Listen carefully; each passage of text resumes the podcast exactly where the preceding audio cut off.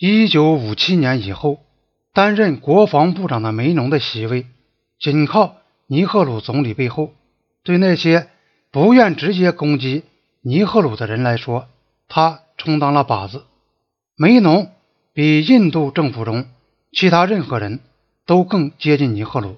同时，由于梅农对大多数同僚采取了毫不掩饰的轻视态度，这就更加引起人们对他的嫉妒。国大党内支持梅农的人很有限，他在地方上没有基础。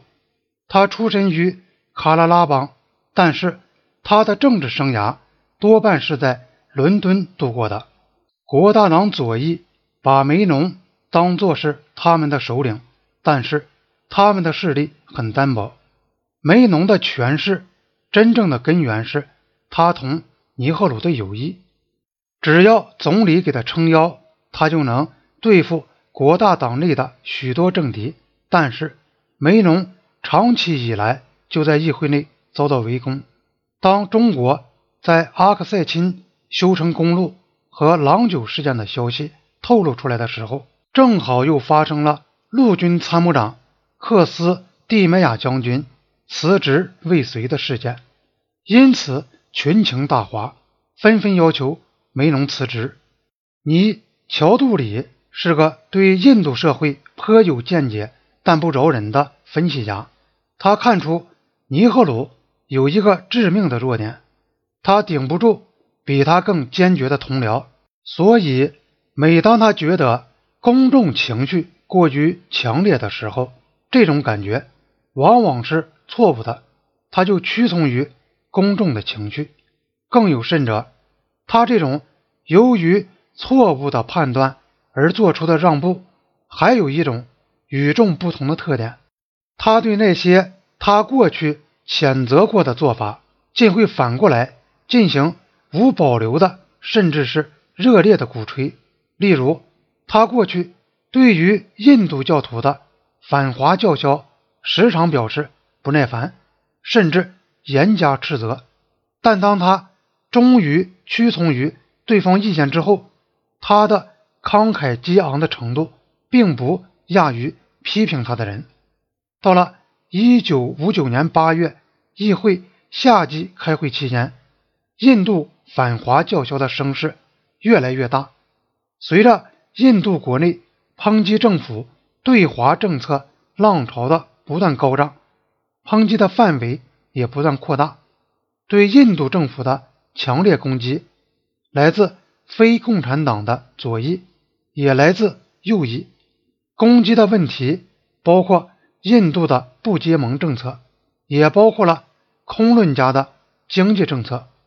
遭到痛斥的包括了政府。处理外交事务的政策，以及政府处理国家国内问题的政策，中印边界争端和政府对华政策，好像是一块镜片，把反对派的形形色色的批评都透射出来。各种各样的政策、态度和人物都受到责难。也许贡纳尔·米达尔说的很对。归根结底，批评者们的真正目标是尼赫鲁所支持的社会和经济的革命。这批人过去就已一不遗余力地阻挠和阉割这场革命。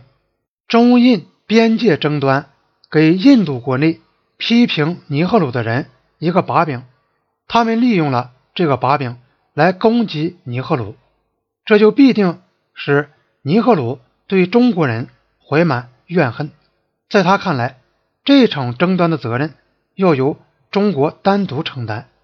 一九五九年八月，印度国内的反华情绪已经十分强烈。可是，这究竟意味着什么呢？米达尔在评论印度国内反华情绪时，提出了这样的重要论点：必须牢记舆论。和态度上变化不定的潮流，主要是发生于人数不多的上层阶层的集团里。虽然在印度和在整个南亚都把这些人叫做中产阶级，把他们的意见叫做公众舆论。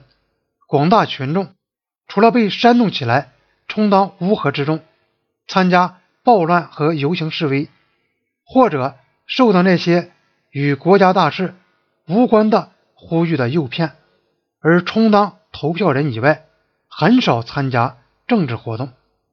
在印度，围绕边界问题形成的公众舆论，并没有深厚的基础。这种舆论主要反映在议会以及首都和某些主要邦的首府的报刊上，特别是英文报刊上。随着印度同中国的争吵不断加剧，印度公众对这个问题的兴趣也不断增长，但只是在边境。战斗打响后，他才变成了中产阶级以外的人们所关心的事。